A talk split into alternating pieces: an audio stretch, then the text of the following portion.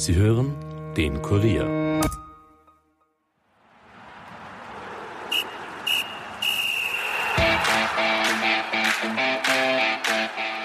Österreichs Clubfußball hat erfolgreiche Tage hinter sich. Gleich vier Teams schafften es in die Gruppenphase der Champions bzw. Europa League. Und nun steht eine Länderspielpause bevor. In dieser Episode hört ihr deshalb ein Interview mit ÖFB-Geschäftsführer Bernhard Neuhold. Mein Kollege Alex Strecher hat im Vorfeld der Länderspiele mit ihm gesprochen. Mein Name ist Steffen Berndl und ihr hört die 39. Episode der Kurier Nachspielzeit. Viel Vergnügen.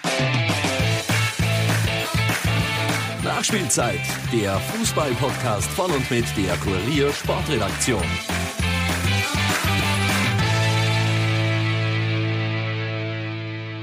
Herzlich willkommen zurück zu einer neuen Episode. Euch wird vermutlich aufgefallen sein, dass wir in den letzten Wochen eher unregelmäßig zu hören waren. Das hat auch mit dem aktuell doch sehr dichten Sportkalender zu tun, sei es Tennisstar Dominic Thiem, der erst bei den US Open auftrumpfte und aktuell ja bei den French Open gefordert ist, oder auch mit den Spielen der heimischen Bundesliga sowie Champions und Europa League. Da hat sich ja in den letzten Wochen einiges getan. Salzburg hat es ja erneut in die Champions League geschafft, trifft dort nun in der Gruppenphase auf Titelverteidiger Bayern München, Atletico Madrid und Lok Moskau. Rapid bekommt es derweil in der Europa League unter anderem mit Arsenal zu tun, der Lask mit Tottenham und auch der WRC ist gefordert.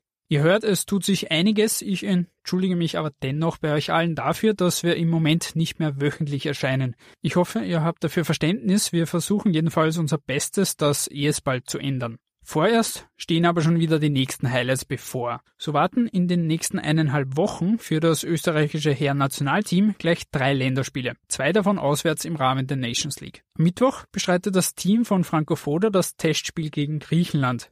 Am Sonntag darauf muss man nach Nordirland. Und am Mittwoch, 14. Oktober, besteht in Rumänien die Chance zur Revanche. Da hat man ja das Hinspiel vor knapp einem Monat mit 2 zu 3 verloren. Im Vorfeld der Länderspielpause hat mein Kollege Alexander Strecher mit ÖFB-Geschäftsführer Bernhard Neuhold gesprochen über die aktuellen organisatorischen Herausforderungen, die anstehenden Länderspiele und die Lage und Zukunft des Fußballs in Zeiten von Corona. Und damit genug geredet, hören wir uns an, was Neuhold zu sagen hatte.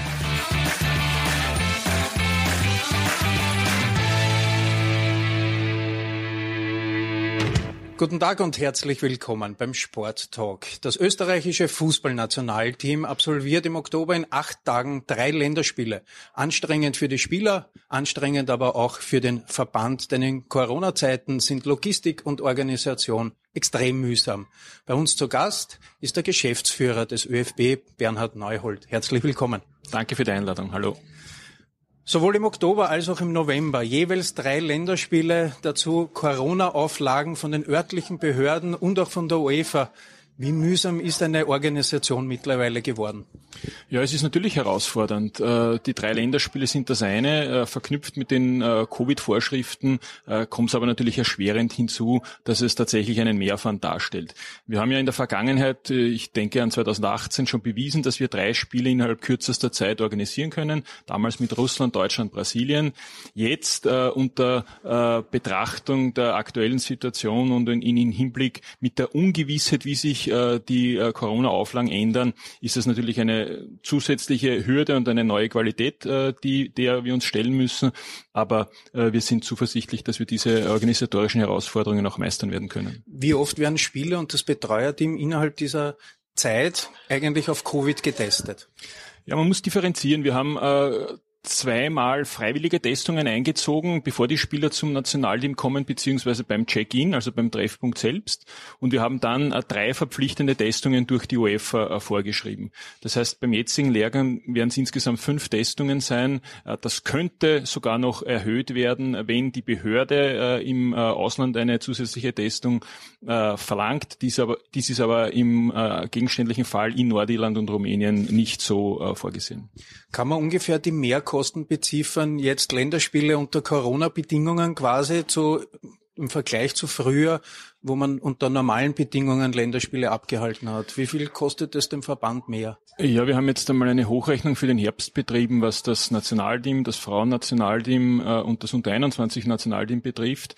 Wir haben ja maßgeblich äh, die Rahmenbedingungen versucht zu optimieren. Äh, das geht bei der Anreise und Abreise der Spieler zum Nationalteam, geht über die Charterflüge, die wir nunmehr auch für Frauen und unter 21 organisieren, wenn sie im Ausland spielen, umfasst die zahlreichen PCR-Testungen, aber auch etliche Maßnahmen in den Hotels äh, wir stellen aktuell äh, nur Einzelzimmer zur Verfügung. Wir versuchen wirklich möglichst viele exklusive äh, Zonen in den Hotels zu formulieren, um hier wirklich in der Blase, in der wir uns befinden, auch möglichst keinen Kontakt zu Dritten zu haben.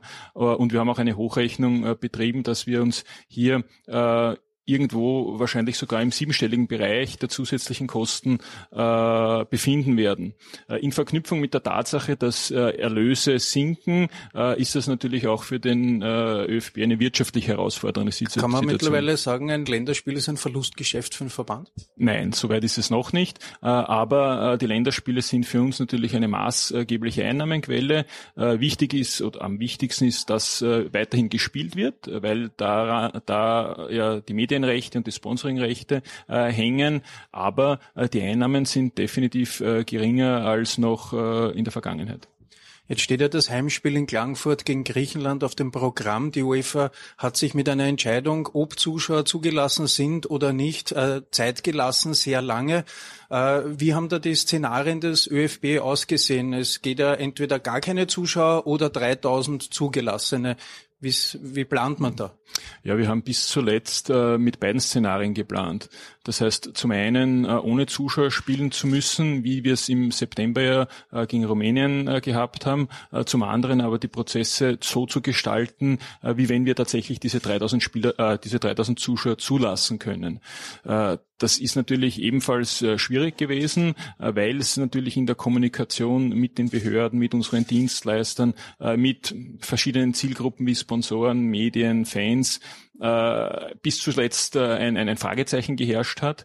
Äh, aber das ist äh, am Ende des Tages unser Job, dass wir uns hier bestmöglich vorbereiten und dass wir für alle Szenarien so gut äh, wie möglich vorbereitet sind. Bei 3000 Zuschauern, wie selektiert man da? Wer hat Vorkaufsrecht? Wer hat, äh, darf als erster sich aussuchen, ob er ins Stadion kommt oder nicht? Gibt es Vorverkauf überhaupt? Gibt es Tageskarten? Wie, wie geht man das an? Ja, ist natürlich eine ganz schwierige Situation, wenn man eine eingeschränkte Kapazität nur zur Verfügung hat. Äh, wir sind so angegangen, dass wir in erster Linie alle Kontingente zusammengefasst haben, wo wir vertragliche Verpflichtungen eingegangen sind, sprich unsere Sponsoren und Partner. Wir wollten aber auch unbedingt unsere Fanclubs berücksichtigen und die sogenannten ÖFB-Insider, ein Bonusclub, der hier auch bevorzugt behandelt wird. Und am Ende des Tages hängt es dann davon ab, wie viele Kontingente von diesen Zielgruppen abgenommen werden, ob es noch einen freien Vorverkauf gibt oder eben dieses Mal leider nicht. Ist es in Zeiten wie diesen nicht wichtig, die Sponsoren eben günstig zu stimmen, eben vielleicht auch mit Tickets, weil keine Einnahmen durch Zuschauer, bestehende Verträge mit den Sponsoren, die man aufrechterhalten möchte, ist das nicht jetzt momentan die Priorität, dass man Bestehendes behält in Wahrheit? Äh, natürlich ist das eine unserer äh, Prioritäten und wir sind in diesem Zusammenhang auch äh, den Sponsoren gegenüber großen Dank verpflichtet, weil sie sehr verständnisvoll in diesen letzten Wochen und Monaten die Diskussionen mit uns geführt haben, weil sie zur Kenntnis nehmen mussten, dass wir leider nicht alle vertragliche Vereinbarungen Vereinbarungen halten können, die wir eigentlich eingegangen sind aufgrund der aktuellen Corona-Situation äh, und weil es hier äh, in vielen bilateralen Gesprächen äh, tatsächlich oftmals auch kulante Lösungen gegeben hat. Da sind wir sehr dankbar. Da versuchen wir natürlich auch Kompensationsleistungen zu tätigen, vor allem aber auch künftig hier das eine oder andere Goodie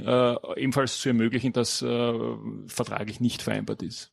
Wenn man es vergleicht äh, gegen Rumänien, war es in Klagenfurt ohne Zuschauer.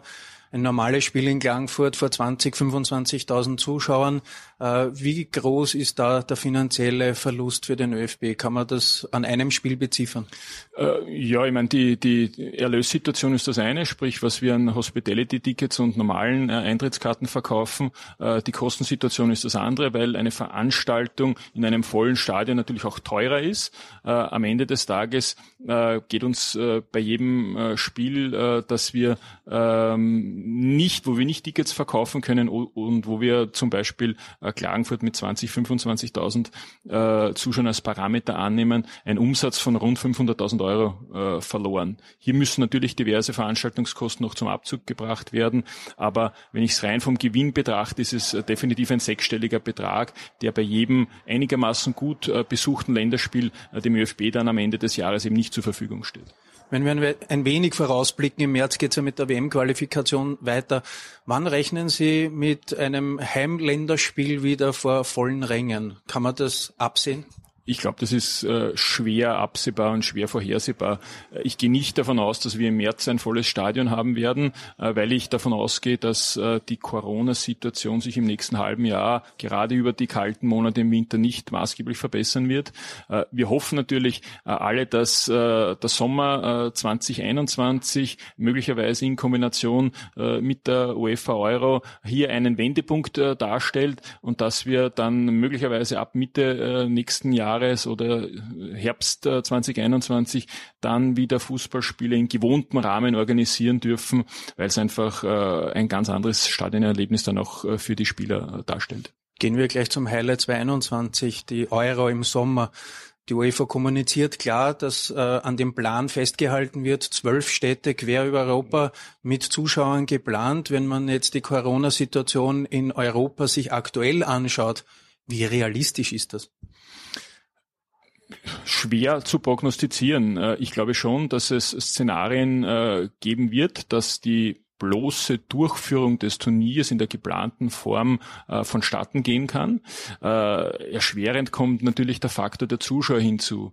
Äh, da kann es wahrscheinlich äh, aktuell noch niemand vorhersehen, ob und in welcher Form das äh, möglich ist. Äh, der Informationsstand, den wir aktuell haben, ist genau der, dass das Turnier in der vorgesehenen Form auch 2021 über die Bühne gehen soll. Zuletzt hat es ja Champions League und Europa League Finalturniere gegeben, gebündelt in einem Ort, in einem Land, äh, in zwei Orten in Deutschland. Das hat gut funktioniert. Wäre das auch ein Plan B für die Euro, ein vorstellbarer Plan B? Das muss am Ende des Tages die UEFA entscheiden. Die UEFA ist Veranstalter äh, des Turniers und sind solche Pläne und Überlegungen nicht bekannt. Aber ich glaube, dass man in der jetzigen Situation generell nichts ausschließen darf, sondern über ein äh, hohes Maß an Flexibilität verfügen muss, auch was äh, die Organisation solch eines Turnieres betrifft. Ein Thema wurde durch Corona in den Hintergrund gespült, und zwar dieses Thema Nationalstadion, das ja sehr präsent war in den letzten ein bis zwei Jahren. Ist das wirklich vom Tisch oder ist das irgendwo in einer Schublade, die man dann vielleicht nach Corona wieder aufmachen könnte? Ich glaube, dass es nicht nur die letzten ein, zwei Jahre äh, um dieses Thema Nationalstadion gegangen ist, sondern dass der ÖFB schon äh, seit geraumer Zeit äh, ständig darauf hinweist, dass es hier eine Notwendigkeit geben würde. Aber es ist natürlich richtig, dass sich gerade in den letzten Monaten die Prioritäten verschoben haben äh, und dass wir jetzt einmal damit betraut sind, äh, operativ das Tagesgeschäft bestmöglich über über die Bühne äh, zu bekommen. Ich würde nicht sagen, dass das, das Thema Stadion damit vom Tisch ist, aber uns ist auch klar, dass in der aktuellen Corona-Zeit äh, nicht nur für den Fußball, sondern für die Gesellschaft selbst die Prioritätensetzung sich ein Stück weit verschoben hat. Das heißt, abwarten und warten auf bessere Zeiten, wo das Thema dann wieder den Politikern auch besser verkauft werden kann. Ja, ich glaube, dass äh, wir natürlich die jetzige Situation einmal abwarten müssen, äh, dass wir äh, abwarten müssen, wie sich äh, diese Krise äh, entwickelt, aber dass wir künftig, äh, welcher Zeitrahmen das auch immer ist, dieses Thema natürlich wieder platzieren müssen. Jetzt spielt man zweimal hintereinander in Klagenfurt. Ähm, ist das Happelstadion in Wien nach wie vor das gefühlte Nationalstadion oder kann das auch ein anderer Standort dann werden?